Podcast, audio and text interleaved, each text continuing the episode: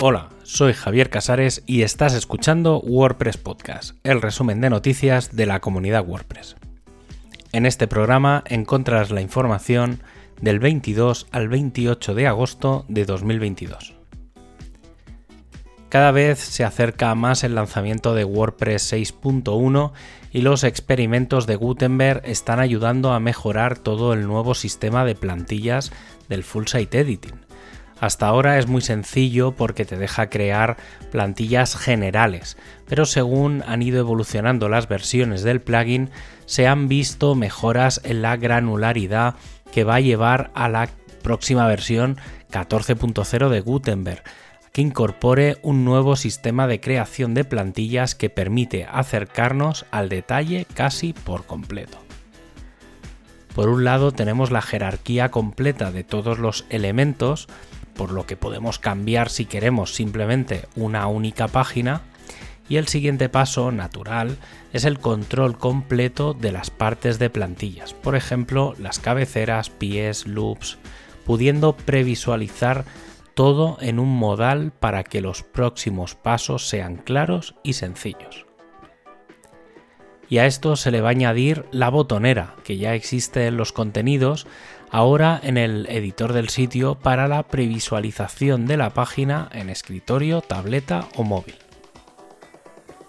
En la hoja de ruta quedan muchos tickets por hacer, muchos con las mejoras de flujos y otros que afectan a la edición de algunos elementos como añadir el editor de bloques a las taxonomías.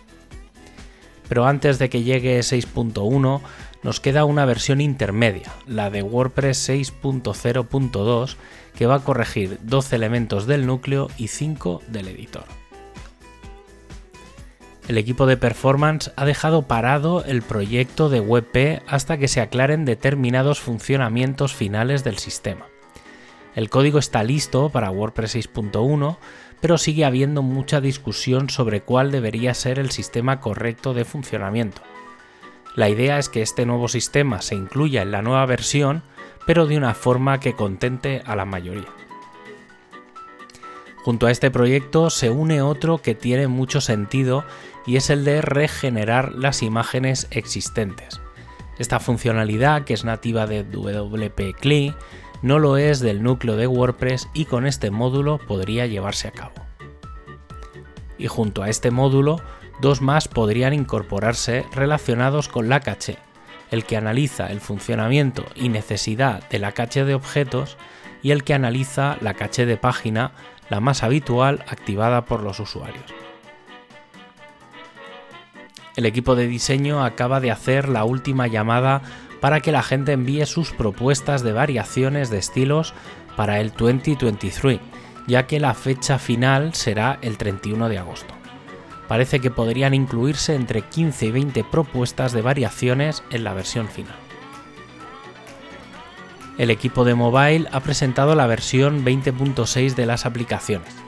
En el caso de Android, se han corregido problemas de acceso con cuenta de correo y la precarga de temas en la creación de un nuevo sitio. Y en el caso de iOS se ha corregido un problema con los listados de páginas en las que si había un GIF destacado podía quedarse congelado.